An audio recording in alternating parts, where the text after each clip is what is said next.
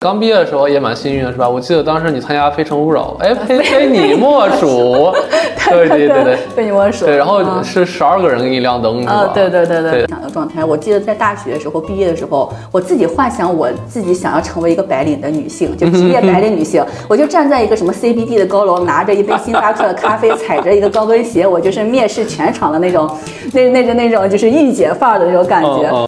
我可能最大的自卑和当时的那种不自信，来源于当时生完孩子之后，就是就是发胖嘛。我当时回到公司的时候，我还一百三、一百四十斤呢。对，然后。嗯，就你当时好像有见过，肯定见你啊！对对对，我当时还是挺胖的。然后呢，每天早上就是我每天早上起来出门穿衣服，我都会哭，就是我就在想，我为什么没有衣服可以穿？我怎么这么胖呢？然后对，就是这三个小时是真正属于我自己的。对，就是自私一点的话，真的是属于我自己的。因为，因为我回去的时候我就要照顾孩子，然后呢，我这每天就是有孩子之后，你的时间其实有的时候不是自己的，也很难去控制。嗯，所以只有那地铁的时间，就像为什么我现在听播客。然后我为什么现在可能我的认知和自己的状态发生了改变，我都要感谢现在公司搬了家，在北京可能玩一个东西，小孩玩一个东西，玩一个旋转木马要三十五十块一次，但是在咱们回去回去南风广场那个楼下有很多所有玩的玩具，三十块钱可以玩八次，然后任意玩。对，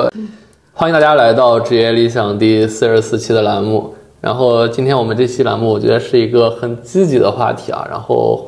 是我的一个老乡，也是我的前同事，也是我应该是我一个好姐姐吧，就是很多年的工作的一个好战友盼姐来到我们的节目，对，然后我一直觉得自己其实是这个世界的主宰，因为我就感觉我周围很多的 NPC，就自从我十八岁离开我的家乡运城之后，我学习工作会遇到很多很多的人，然后这些人很多都是我的老乡，很多都是我校友，甚至我每到一个地方工作生活之后，我家门口一定会忽然开一家运城面馆。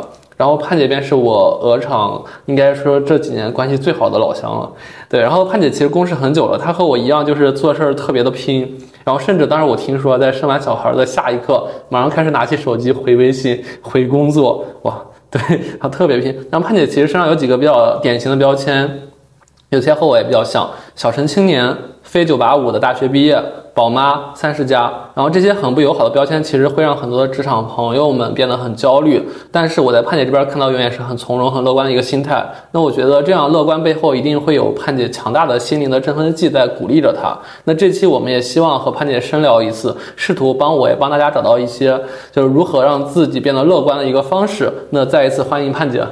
Hello，Hello，大家好。嗯，对，那先请潘姐讲讲自己可能当时十八岁从云城走出之后的一个小镇青年的奋斗之路吧。对，一上来就抛一个这么大的一个话题，就讲 讲自己的一个历程就行。对，对，嗯，我想想，今天其实你说这个话题时，我也在想，就感觉是第一是觉得自己还是。怎么说呢？就比较幸运的，对，嗯，就因为我从工作到现在，就是也不能说是奋斗之路吧，只能说是自己在一直在寻找自己的工作或职业的一些方向。嗯，但现在来看吧，回回首就自己一直在工作的过程中，无论是遇到的老板也好，或者工作的环境也好，嗯，然后包括在工作中一直帮助我的人也好，我就总觉得自己是一个特别幸运的一个人。嗯，啊，然后另外一个点，我就觉得在这趟这种工作的一个旅程。中嘛，其实回过头来看，其实会会感觉会有很多的压力，嗯，或者很多困难，但现在都感觉是一切都是很宝贵的一些财富，就因为有那那些的磨砺，或者是你的那些困难，或者遇到那些压力，才有了现在的就是自己更好的一个工作的一个状态。对，所以我其实一直都觉得是一个在嗯，就是这种。呃，职业的过程中，我是充满感激和觉得是被被被关照和幸运的一个人。对，还是聊聊你的职业经历比较具象的。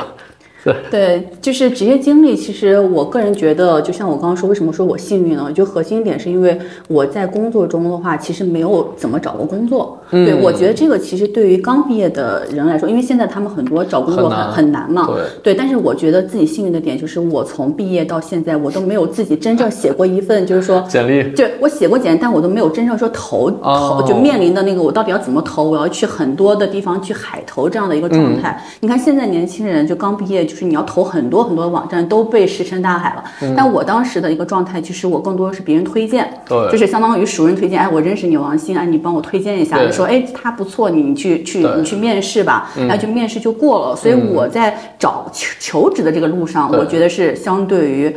比较顺的一个一一个一个经历，对。另外一个点是，我觉得我自己的一个状态其实比较，就像你刚刚说，我可能是怎么说呢？我我自己可能比较佛系，嗯，就你看我在工作中的所有的履历中，我其实没有换跳过太多的工作，就是我我换工作的简历，其实我应该就只换过两两份工作吧。你哎，你腾讯之前有其他公司吗？有，我就是另、哦就是就是另外一份工作到现在，我基本就是两份工作。对然后你像在腾讯，我今年已经第八年了。嗯，对，所以我就时间就是比较，我就是属于一个对可能不愿意去嗯去去改变或者比较享受当下状态的一个一个人啊。对就如果说实在迫不得已了让我去改变，我可能才 才去才去做做一个改变的一个一个人的状态。对对对嗯，而而且其实你在腾讯第八年，然后是从 IEG 到 PCG 转过一次的事业部，吧？对对对，嗯对我当时是从深圳嘛，对我其实我觉得我这个厉害一点就是我当时在北京一直在工作，也是，然后呢就是得到那个腾讯的 offer 的时候，也是自己一个人就拿着行李就跑到了深圳，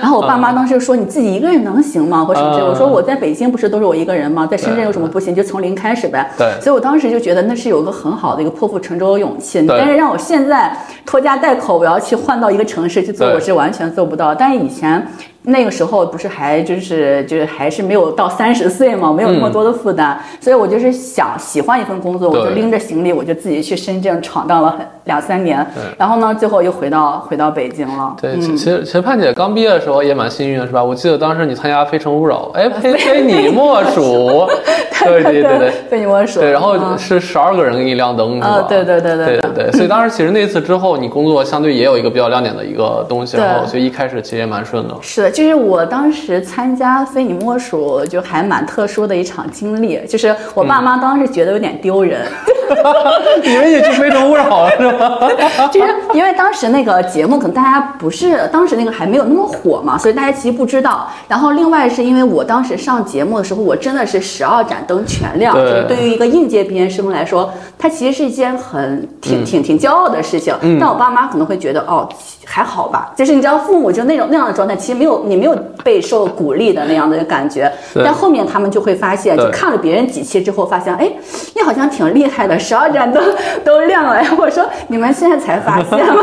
就 就是好吧就就很多年之后，他们才才感觉哦，当时你还挺挺有勇气去做这件事情。我也觉得当时的那个勇气也不知道从哪里来的。你让我现在再去做这件事，我真的是感觉没有 没有勇气做。对有可能就是先天一气。其实大家可以从盼姐的聊天中发现，她是一个特别乐观的人，就、嗯而且特别果敢的人。就是不管是走出运城，然后去非非非你你莫莫属属，对，包括那个去去深圳，深圳其实就是有一个好的机会，他就抓住去做。那如果没有好的机会，或者说是工作趋于平淡的话，他就是努力去工作，完成工作的每件事儿，也没有抱怨，也没有说自己升不了职或者加不了薪，或者说怎么样怎么样，就会陷进去。我觉得这可能是很多人现在呃感受不到或者说做不到的一些事情。就不内耗吧，我觉得对是，嗯嗯，对。还是性格有关。嗯，还是就不不是很内耗。我一有内耗，我就会立马让自己脱离那个情绪。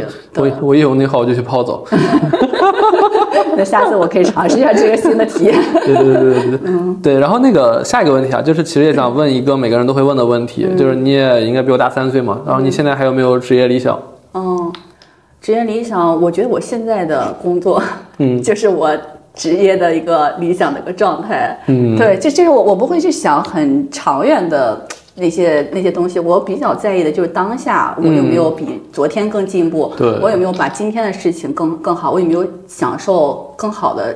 当下的自己，嗯对，因为我我觉得就是为什么说我现在的工作就是我觉得理想的状态。我记得在大学的时候毕业的时候，我自己幻想我自己想要成为一个白领的女性，就职业白领女性，我就站在一个什么 CBD 的高楼，拿着一杯星巴克的咖啡，踩着一个高跟鞋，我就是面试全场的那种，那那种那种就是御姐范儿的那种感觉。哦哦对我当时幻想，我就在毕业的时候，我幻想我的一个有一天的职业状态就是这样的一个状态。对但现在我虽然没有踩着高跟鞋吧，对，我刚看了一眼，他穿的这个白穿一个白色的礼服，是个白色的，然后在 CBD 国贸可能第二高的一个大楼里上班，对，嗯，然后楼下也是星巴克。是的，是的是的，就是我就我觉得这个各方面都还是满足的，除了没有穿高跟鞋 以外，对。然后呢，现在的工作包括生活都是我觉得。挺好的一个一个状态，所以我觉得享受珍惜现在。然后至于理想吧，我觉得是比较就是呃，就我现在目前没有想到我的理想是什么，就我觉得享受当下就是最好的一个状态。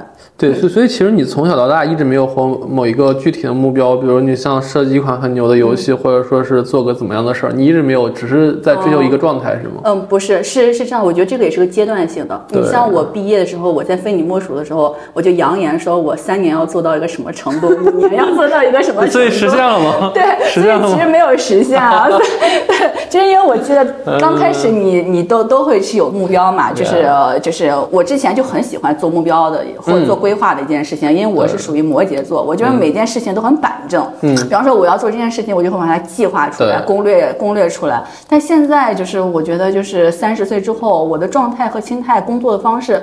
完全都大大的改变，就不再去想那些啊，我什么三年之后、五年之后，我更在意的是说，我们每一天，对，或者说是我当下，我真的是不是有在珍惜，或者有在去想去提升自己去做每一件事情？对，这个是我比较我现在看中的，就已经不是以前的一个豪言壮志立 flag 的这样的一个心态了。嗯，对，确确实经济环境也不是当时的环境，如果你还要立那么高的 flag 的话，很容易摔得更深。对对对，而且碰见以前真的是个。特别拼的人，就我举个例子，就是我的性格是个大包大揽的人，基本上就是我会把我的工作分拆给每个人，然后定好，然后基本上这个人去做，我只是会阶段性去看他做没做。但盼姐属于说是，就一件事不管给到任何人之后，他一定是要盯着那个人把这件事做完。比如你搭个房子五十万，然后可能搭建，就我基本上他搭的时候我就不会管了，撑死来转转悠两下，喝冰可乐啥的，然后潘姐就坐在那，然后 看着搭搭一根一根木头搭上去。然后我们当时我们俩第一次线下活动，我走的时候，潘姐三步一回头。望着我们当那个展，然后哭了。对哦，你这样说感觉好好感触啊。对对，然后然后当时搭建的那个供应商就是我们之前一期的节目的康哥，然后呢和康哥后来回忆说，康哥从业生涯多少年，搭了无数 C 哥的大展小展，第一次见潘姐那么认真的人。然后当时的那个主要 PM。他的那个 PM 也因为那次成长了很多，后来变成康哥很高级的一个负责人了。笑死！对你，你这样说，我觉得我们俩当时共事就是那种热情感，就是就是特特别的有感感触。我记得咱们俩当时做那几个项目，都是我在。呃，腾讯这边的话，就是印象很深的，而且就是有很很强的一个荣誉感和身份感。因为我觉得你跟我就是挺像一个点，就我们都想做创新的事情，对，做很多新的别人没有做过，哪怕这个事情是没有未知的，对，但我们都愿意去尝试。我觉得这个就是咱们俩当时的一个一愿意一起去卯着头去去做。但现在的一个很多环境，就可能大家也怕有风险，有怕有怕有一些比较什么，就比较会，我感觉会相对保守一些。对，嗯。也没有以前那么冲劲儿了。对，当年临时一周忽然下着大雨要点楼，你你放现在这个经济环境，谁会给你那钱让你点楼？对对，我觉得咱俩你是我唯一在就是好像在腾讯工作里面就是。熬夜最久的就是我们当时不是那个下雨天，然后熬到了三四点钟，在那块去搭那个工程嘛。对。然后咱们还然后一起拍照合影，那个时候就感觉很燃。对对对，你没有觉得那个工作很困难，但你觉得哇塞，真的那个时候好好骄傲的那种。我们就是那个热热血中年番，最近最近一人之下是热血少年老年番。对，真的真的很很热血的感觉。对对，所以所以还是蛮好的。所以其实我觉得潘姐是追求这种热血感觉，可能比工作本身的东西。还还还还要更重一些，是，只要有这种状态给到你，我觉得你就会全心投入到下一份的工作里。是的，是的，是的，这个这个，我觉得你总结的很到位。嗯，我觉得你也是，就是我们 都是为一种就是想要去做或者是创新的，觉得很能燃点燃你的那种事情会努力。嗯，所以所以潘姐其实也是主动和我说要聊一期，因为她。最近也在每天听播客，他发现播客其实真的也是一个可能让他燃起来的事儿。然后接下来潘姐也会做自己的播客，会做一个女性的职场节目，然后欢迎大家去关注。来说下你的播客名叫什么？虽然还没有。播客的名字现在还没有，还没想好是吧？对，那之后想好之后我加到生动特里。哦，今天主要就来跟你学习的。好呀，行，那我们下面问一个可能比较实际的问题啊，因为我们这期话题也在说了，你其实还有一个身份，也是可能你这两年才会拥有的新的身份，嗯，宝妈。其实这个身份其实挺挺敏感的，尤其是对一线的职场女性来说，因为你三十多岁了，又生完孩子了，然后很多人可能会焦虑说，哎，是不是就是找不到工作了或怎么样？嗯，我想问下你当时有没有焦虑过这样一件事儿？嗯。嗯，就是生完孩子之后，其实也有焦虑，就回到工作，就是他有一些身体上问题。就是我生完孩子回到工作的时候，我当时特别不自信，就有点自卑的那种感觉。就是这种自卑的点是来源于，就是第一是我觉得自己的工作是跟不上的，就有点就是反应迟钝的那种感觉。另外一块呢，就感觉自己的记忆力不好，就别人说什么我转头就忘了。对，就这种会感觉我在职场上会有点挫败的感觉。另外一方面呢是。我可能最大的自卑和当时的那种不自信来源于当时生完孩子之后，就是就是发胖嘛。我当时回到公司的时候，我还一百三、一百四十斤呢。对，然后嗯，就你当时好像有见过，肯定见你啊。对对对，我当时还是挺胖的。然后呢，每天早上就是我每天早上起来出门穿衣服，我都会哭，就是我就在想，我为什么没有衣服可以穿？我怎么这么胖呢？然后就是就这种感觉。对，然后呢？还有包括我当时觉得我的容貌啊各方面，我就觉得很不自信。就那段时间，就是我觉得是在我转就是上班的，可能有一两个月是那样的一个灰暗的一个过程。但是我转头就把它给消化掉了。就是我觉得，呃，其实外在的，比方说我的身材或者是这些方面，其实都可以改掉嘛。那我如果胖了，我就想办法去减肥。对。然后呢，但是呢，你像我这个生完孩子，这些记忆力不好啊，或这些东西是不是我没办法改变的。嗯。我就只能先去改变我能改。变的，对，所以我就先去健身，去减肥，然后就恢复到自己原来的身材的样样子。对，然后呢，这样子慢慢就一点点在工作里面就又又拾起来了。所以我觉得，其实生完孩子对每一个女性来说都还挺有挑战性的。这个也是为什么我挺想做女性的一些主题的，就因为我第一方面确实看了播客，然后听听播客，然后听那个叫《言中花树》，也推荐大家去听一下，专门讲是鲁豫的一档播客，他专门讲女性的。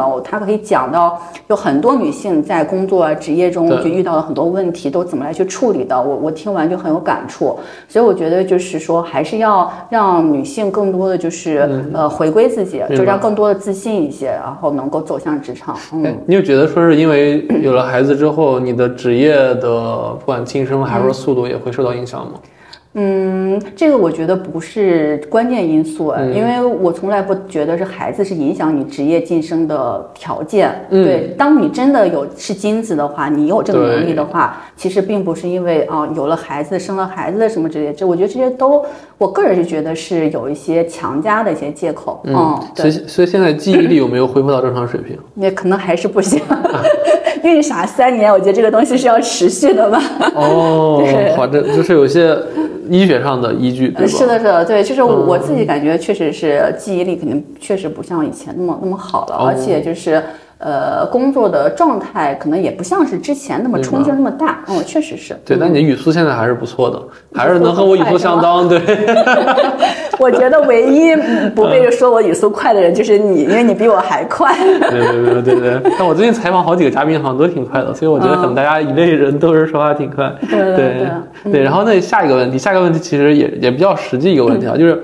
就也坦开聊，就是其实很多人都会暴力抱怨自己学历给自己带来一些不公，然后有些人其实光抱怨的过程中也不会反思。但其实盼姐你不是九八五学校毕业的嘛，对吧？对对。但是其实你的职业生涯，我我看上还挺一帆风顺，而且都在特别好的公司。嗯。对，你会觉得这些年你是如何用就是非学历的东西来证明自己？可能也跟很多因为学历焦虑的朋友们说一说。哦。嗯，我确实不是九八五的，而且我学习成绩本身就不是特别好。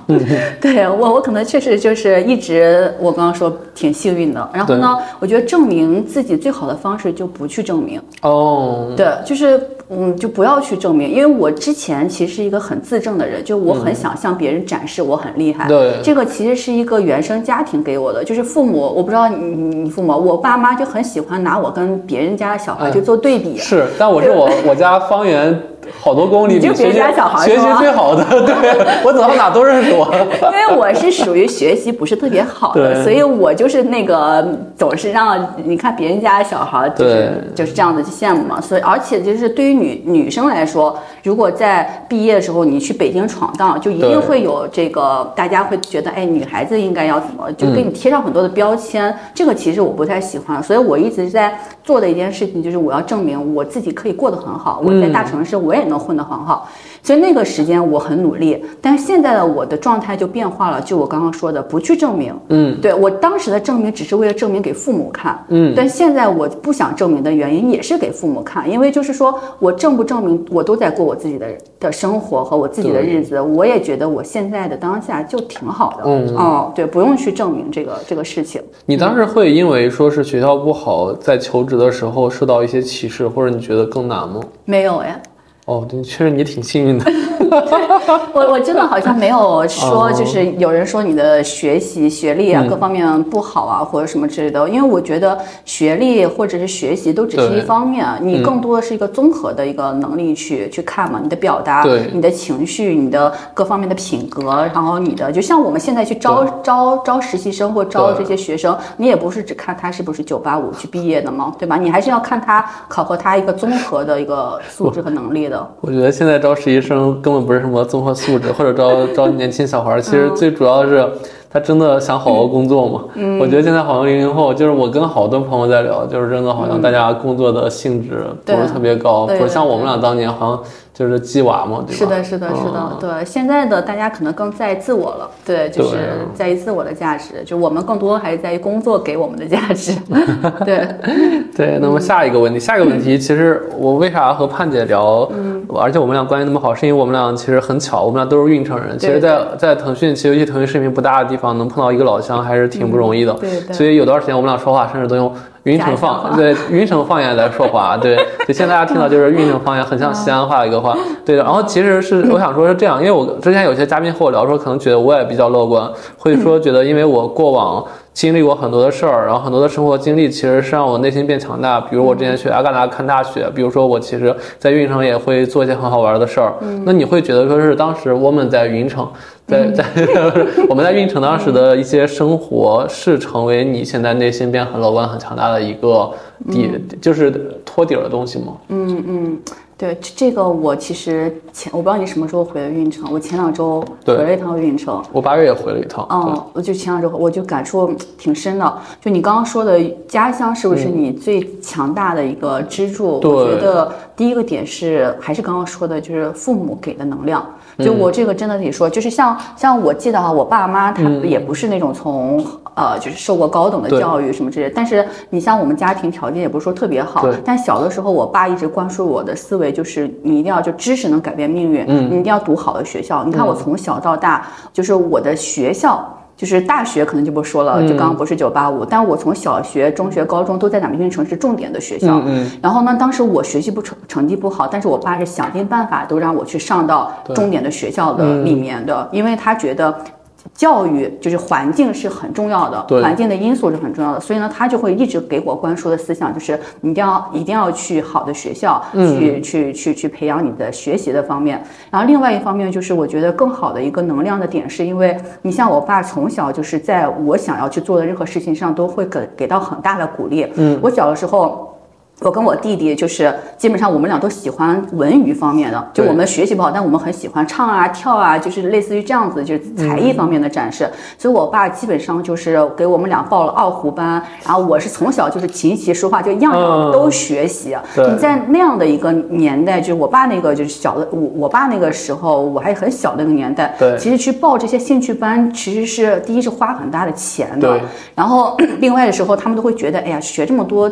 干嘛呢？就是有的时候，就是别别人就会说，但我爸就会觉得，哎，我我喜欢，我有这个兴趣，他就会让我去去做。嗯，所以呢，现在其实后悔一点是为什么没有好好去把一个给坚持下来。但现在总感觉父亲给你的所学习的这些所有的兴趣都是你的财富，就是你回想过来之后，它都是隐隐约约的。含在你的这个你的成长的故事里面的，对。然后呢，所以呢，我觉得这个其实就是我最核心、最强大的一个一个顶柱，对。对。然后另外一个点呢，就是我前段时间回到 就回到运城，我带我的孩子回去的。然后我就觉得运运城的这个幸福感的指数特别高，特别高。对，以前我会觉得说说我们一直在大城市里面奋斗，在追求的那种对简单的那种幸福和快乐，但是在老家在家里面，他们就简单吃个东西，每天晚上就在楼下打个扑克，然后吃个饼子夹肉，吃点好吃的，然后唠唠闲嗑，就觉得那种快乐就那么简单。对，所以我就当时就哦，就前两周我就觉得感触很深，因为我每次回去都很匆忙。对哎呀，就是回去看看父母，然后就赶紧就就来北京了。你没有真正的去跟他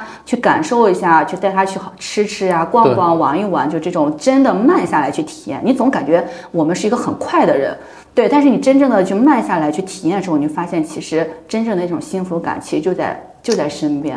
啊、对，就就我我想这个问题多聊一点啊，因为我觉得我们俩运城人还蛮蛮蛮有意思，就是，嗯，就我今天刚好也在我们群里发了一个榜单，说是那嗯。个中国幸福指数榜，我就其实在想，说是这个调研可能是没太调研我们像我们运城那么小的城市 对，因为我我感我我是个人真觉得啊，就是如果能出现天津什么出现广州一些城市的话，没出现运城这肯定不合理的，因为就是我们俩能很直接感觉到，其实像运城人的生活的幸福感是很强的，对对，就是为什么？其实我我我当时在前两期还做了一期安那亚的视频，我在结尾有说，说是安那亚有的一切，其实那个海南有，可能厦门也有，运城更有，因为就是真的就是运城这座城市是拥有可能所有人想象的美好的一切。就是有的人可能喜欢说大理的海，那运城有盐湖，盐湖对，然后这嗯个湖是。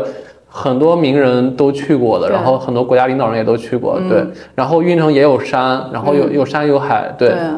然后我们的历史文化，我们唐宋八大家，我们有好几个，对，就一路走来，从什么尧舜禹开始，就是所有的历史名人，什么四大名著，呃，不是什么四大名著，就四大美人什么的，对，包括什么王维啊，王王那个，包括我们也有四大名楼、观泉楼，就我们的景点就是密度是整个山西，可能整个华北地区，就除了北京之外最高的，对对，然后 有风景，然后有名人，然后这都是其次，对，然后我们的吃的，就最近好多人最近在抖音上去打卡去运城吃东西，比如我们的羊肉胡饽、羊肉泡，对，刚刚潘姐说对，潘姐说的饼子夹肉，夹肉好，然后最近很火的瑜伽面，瑜伽面对对对对，然后包括什么鸡山麻花，对我那个麻花真的别的地儿没吃到过，太好吃，我最爱吃的了就是方便面泡麻花，但他们这边真的就 get 不到那个吃法，真的很好吃。而且我对我带我老婆去吃了我们羊肉胡饽，就是对拿那个饼丝炒的羊肉就特别好吃很香就就很客观的说，就我们两个可能走过很多城市，吃过很多东西，再回头看家乡的很多吃的，真的还是很好吃。对对对这这个我最近也是发现一个点，就我们一直在向往追求，就是远方的网红打卡地方。对确实发现我们家乡已经成了网红地了。对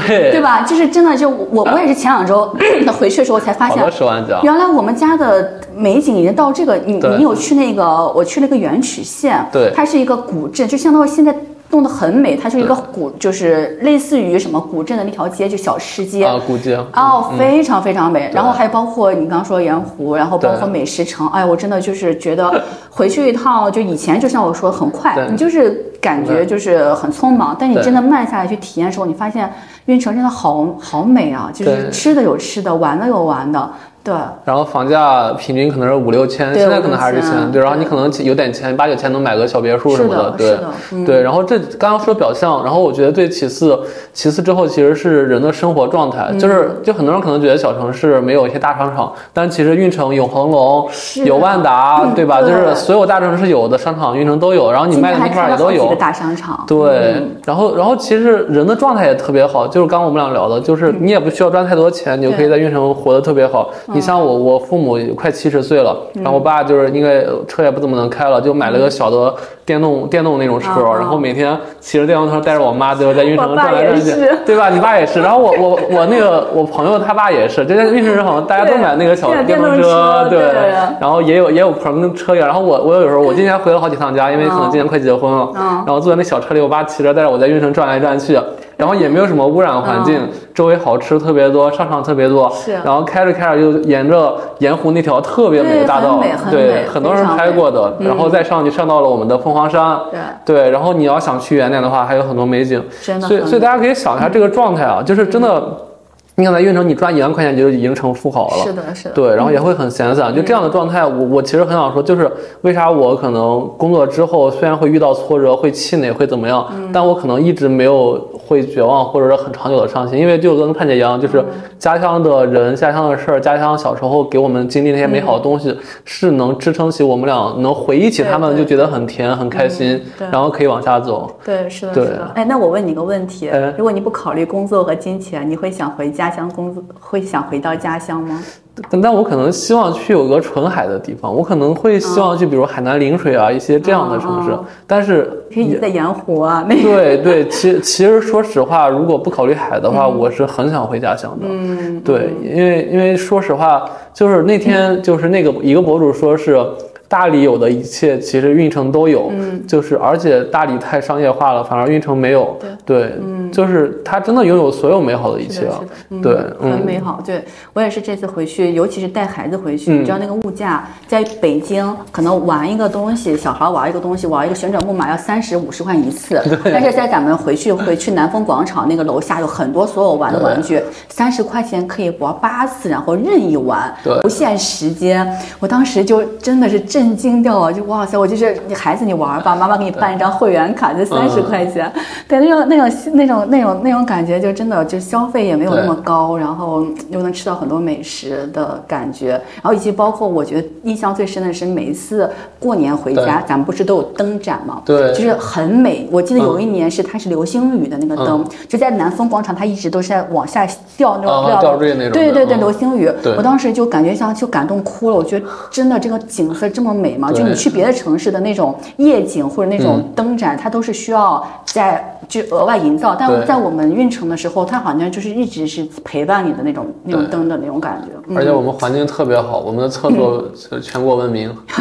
对，有有北大的老师们还写过论文。我一个北大的同学写毕业论文写的是陕西运城的厕所。对，我觉得我们在运城可以专门做一期播客，让大家去真的去来运城去体验一下。对，真的很好。而且就是刚刚你说。到那个夏日的灯火，我想起来我们俩小的时候，当时还能放烟花的时候，每年河东广场都会有一个烟花展，对，然后我们的父母可能就背着我们，架在他肩膀上，是是，然后看就是满天的烟花，就是我后来看到过很多烟花，就是我不知道为什么，就现在烟花可能最大的好像也没有当年我家乡那么盛大，对，对，就是好像我们就烟花在我们头顶，很多人想去日本看那种烟火大会，我我现在回忆起当年我家乡放那些烟花，我好像。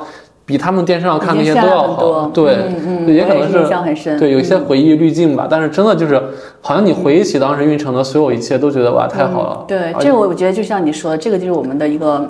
支柱就是你觉得家乡和父母和那那一代人给你的那个能量和力量，对，所以我觉得我们的童年也好，或者是生活也好，我觉得还是很幸福的。对，而且 小城市的人也不卷，就大家大家甚至不懂卷是什么，就跟潘姐说的，就是你他东西卖便宜了，或者 IMAX 电影也便宜，他也不觉得自己便宜的，他就觉得说是包括他饼子加肉，咱们小时候你看加个饼子肉可能五六五六块钱，对，现在好像还是五六还是五六块钱。对，我这次回去我还专门去。吃了，就专门去找，因为我每年回去，我都会去河东夜市去找那家饼子加肉店，那个仿佛就是你的一个。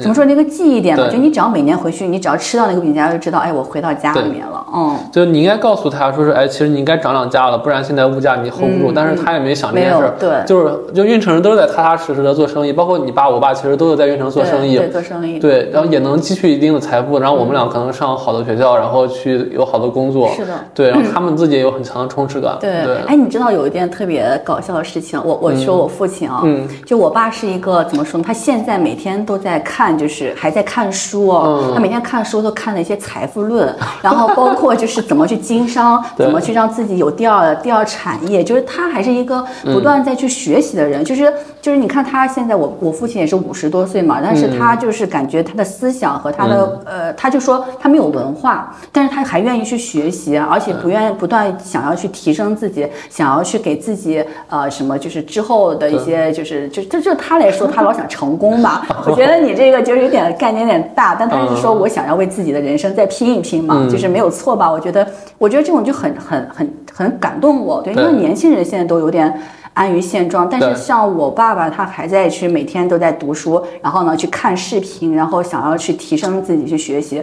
我觉得这种精神是很多年轻人都都没有的一种状态。对，而且你爸确实拼搏一一一辈子，然后对他拼搏一辈子，对，然后他还在去去做，就是这种我觉得就是父辈的那种那种感觉。对，所以我其实挺建议，可能没在小城市生生活过，或者说是。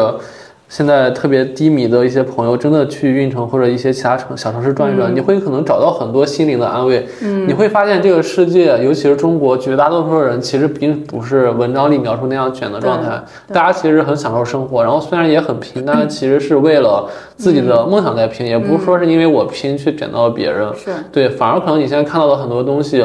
就是因为在一个很集中的财富很容易发生的地方，嗯，才会产生的利益冲突。对，走的走出去，反而就能看到更真实的一面。对，对，对，对，真的建议大家都去运城。运城真的是一个很治愈你的地方。对，来我们美丽的运城吧。对啊，对对，我还有关键是运城是关公的故乡。对对，我都没说。对，我们都是关公的后人。对对对对，我我我们俩我们俩一直觉得自己很好运，就觉得可能关公在庇佑我们。包括我们有关公庙，我们有关公的祖庙，然后大家每年都会去拜。是对，真真的就是很多信仰也会保佑着你，对，嗯。好，那我们聊到下一个问题。下一个问题其实也是想和潘姐聊一下育儿的问题，就是因为就是在你生完孩子之后，公司也发生了变化嘛。原来可能离你家比较近，然后现在离你家其实甚至比我上班还远。对，我每天要三个小时吧。对，我每天往返通勤也三个多小时。但是其实你还有自己的孩子，对对。所以我特别想问的是，说你每天要走那么远的路去上班，然后还要去照顾自己的孩子，你如何平衡这样的时间？嗯嗯，因为我现在孩子还不到两岁，就我当时生呃，就咱们当时公司搬家是刚好我是生完孩子回来嘛。所以那个时候刚好就是我一直要去调节工作和孩子的一段一段一段一段那个怎么去经历怎么去调节的一个状态。嗯。但现在我反而爱上了这样的一个 三个小时的一个行程，你知道为什么吗？因为因为可能没有孩子也没工作，只能做自己的事儿。对对，就是这三个小时是真正属于我自己的。对，就是自私一点的话，真的是属于我自己的，因为。因为我回去的时候，我就要照顾孩子，然后呢，我这每天就是有孩子之后，你的时间其实有的时候不是自己的，也很难去控制。嗯，所以只有那地铁的时间，就像为什么我现在听播客，然后我为什么现在可能我的认知和自己的状态发生了改变，我都要感谢现在公司搬了家。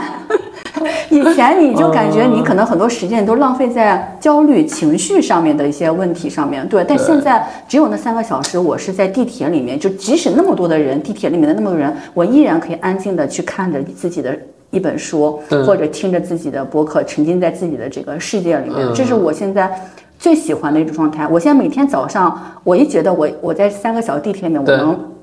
听点自己想听的，看点自己想看的，我就很开心。嗯，然后另外一个点，我觉得平衡孩子的这个关系是，就是我觉得有的时候不用定义一种标签，就是呃，一定要工作和孩子育儿一定要平衡。嗯，这个其实是没有必要被定义的，而是应该你要结合自己的实际情况。比方说，我现在工作项目来了，我就会倾斜在工作的多一点。嗯，如果说我最近的工作少了，我就会立马就是。即使早点下班，我就会去陪孩子。所以我觉得这个其实就是你要去做好时间的分配。就是因为有了孩子之后，我反而觉得我有了更多的时间去做自己想做的事情。对，就我觉得这个就是一个很大的一个改变，而不是说我在。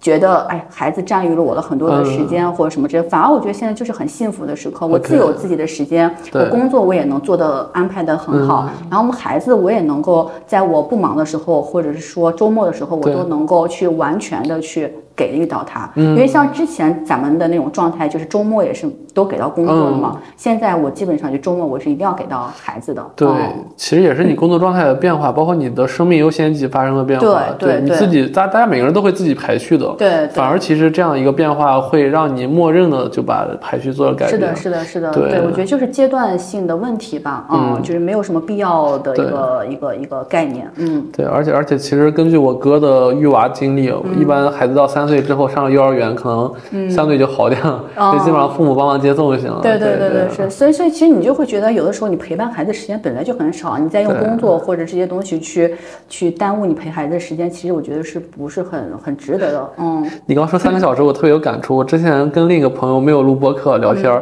他说现在中年男人，尤其有孩子之后，每天属于自己的时间就是工作完开车回家，在楼下上楼之前，然后坐在车里抽根烟，然后躺一会儿，然后对对，那个时间是他自己的时间，对对对 对对，其实要有一个自己就是缓解的一个状态。对对，不过真的还是看自己。所以刚刚其实潘姐也聊了，就是你进入人生新阶段，你看你的心境和一些工作态度也发生了一些变化，就是你你你之前其实很拼的话，你会觉得说是你也没有觉得说是要上升或怎么样。但是你现在其实把那个孩子或者其他事儿放往上放了一放，你也没会觉得说是工作会受影响，对吧？对，嗯，我觉得就是就我刚刚所说的，我并不是会觉得工作的影响跟任何的外在的条件有关，就决定于你自己。你要真的是觉得自己想要去做或者是什么样之类，你就会合理的规划，让自己怎么能够去达到你的目的，而不是应该把。呃，有孩子的，或者是有外在的条件困难啊，就摆在你的这些借口之对之上，对。而你觉得，其实有孩子之后会治愈好很多人的拖延症。嗯，对对，因为因为我特别想说，就我很多朋友说，为啥我每天能做那么多的事儿？我就跟他们说，我做那么多事儿的同时，我工作仍然会比你快，比你好，质量比你高。对，对，因为因为我是一个强迫症，我不会拖延，我我高效做完我的事儿，又会做自己的事儿。然后我觉得反而是因为有孩子，可能你的时间，你你可能拖延的时间就自动被抹去了，对，自动高效把事儿做完，赶紧去做下一件事儿。对对对，就是因为之前我像我说的，因为我觉得人很多时候都在。都在去想这些事情嘛，就是做的会少一些，我就会在想很多的事情。现在就我就是想的少一些，我多做一点，我赶紧去做，就是有那个想的那个功夫，你还不如赶紧去去执行下来。对对对，我觉得这可能也是我们俩比较像，所以能一块合作一点，就是 我们俩永远是先做，然后再想中间该怎么去把它弄好。我记得咱们俩工作的时候都是还没有把那个方案想写完，我们两个的想法就是执行的东西都已经都都排满了。我说实话，尤其是。在那个，咱俩那时候其实还是一个好日子、好时候。对，那时候如果你真的啥都准备好再开始做，晚了，就这项目都结束了。就比如当年那个没上线的 DNF 啊，你真的是啥都想明白的时候，DNF 都告诉你不上了。是的，虽然现在还没上，也没有。对，那那套素材依然没有去用。对，我还想着，对，现在还没看到那套素材。是，嗯。哎，所以其实盼姐未来有没有一些工作或生活上新的规划？嗯，对，我觉得这个前面其实我基本上已经答了，就是我的很多就当下，就我的规划可能是说，呃，我现在就刚刚你像你说，我更可能会回归自我了，就是体现个人的价值，因为我觉得工作只是一方面，呃，更多的是说在长远的一个，比方说三十四十未来的路上面。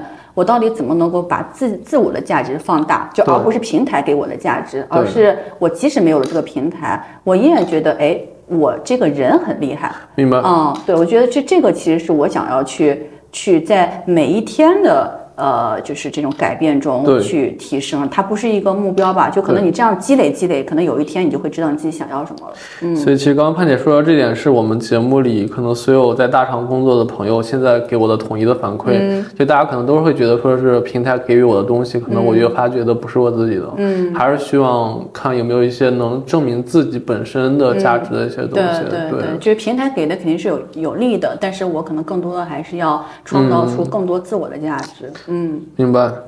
哎，那其实刚才聊了很多，那潘姐有没有一些比较好的建议给到很多很容易陷入焦虑的朋友？嗯。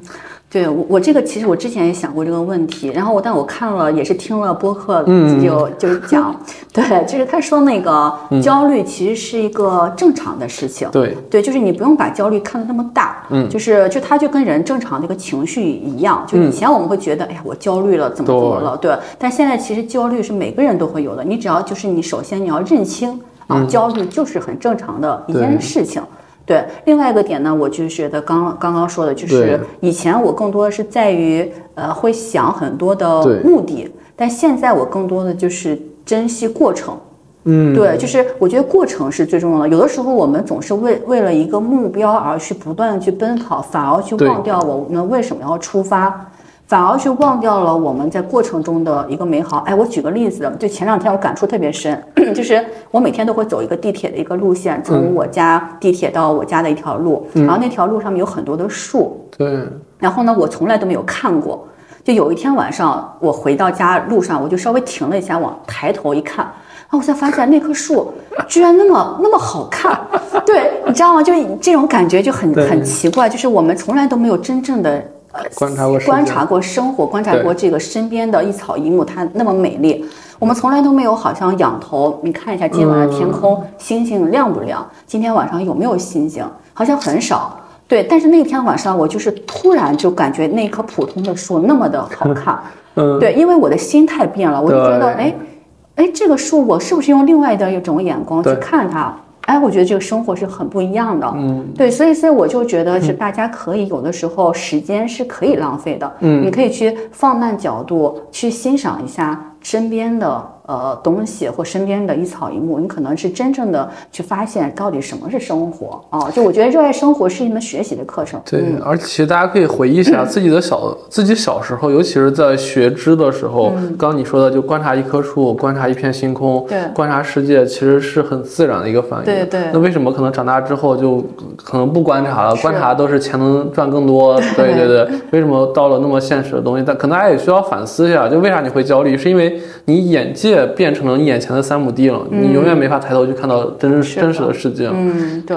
其实其实抬头望一望天空挺好的。对，你要再望远一点的话，会看到一个很美丽的运城。心中有运城，哪里都是运城。对对，运城是最早叫中国的地方。对，嗯，哎，行，那最后一个问题啊，最后一个问题其实也是每个嘉宾都会去问的问题，就是如果回到二十岁的话，你还会做出当时的选择，成为如今的你吗？嗯。这个我再上一下价值，就是可以给大家推荐一本书，也是我最近在读的。这本书叫做《不能承受的生命之轻》，应该听过。我可能听过，但我没看过。昆德拉的，对，就他这本书就讲的是一个，你刚刚说嘛，如果再选择一次，我还不会去做这样的选择。对，就是现在这个决定。他这本书就讲的就是关于一个选择的一个过程，就是。因为人生，他讲的就是人生只有一次，对，他没有第二次、第三次，你没办法去对比出来，你这个选择是对的还是错的。嗯，如果是有两次，我可能跟这一次比较，哎，我这次的选择其实更好的。因为没有比较，也没有办法去让你做出很好的选择，所以就没有。就是我觉得人生很多的决定不能说叫选择，嗯，对，它就是决定，它就是你的当下的一次决定啊。所以就我觉得不用说选择或不选择，而是应该就是，既然做了，就是欣然理然的去接受它，去承接它，迎接它就可以了啊。所以，所以我就觉得不用做选择，也不用去做，做做这样的一个这这这种。概概念吧，就是当下就最好 回归我们当下就是最好的。那我们还是价值之外 聊一下，就是如果你知道你当时会变成如今的这样，你会觉得说中间有一些 bug 想修复吗？或者再再选择另一条路，或者怎么样？或者甚至你留在运城？哦，不修复。就我觉得当下选择一定都是，就是现就是给你选择那条路，一定是给你当下所有最好的选择。对，嗯，对。好呀，那今儿节目基本上问题问完了，所以盼姐作为运城推广大使 或怎么的，最后还有没有什么想说的？我觉得就是快乐生活吧。对，好吧，就是真的希望那个盼姐在接下来日子，不管是和宝宝呀、和生活啊，还是工作，一定是能。找到更好的状态，然后做更多成就自己价值的事情。是的。然后也希望就是我们俩可能有更多时间，能多回到运城去。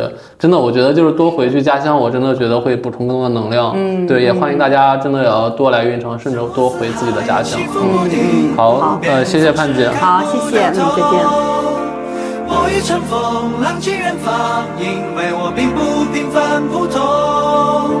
忙忙碌碌，反反复复，那是我的言不由衷。勇敢为你无畏的错，白日。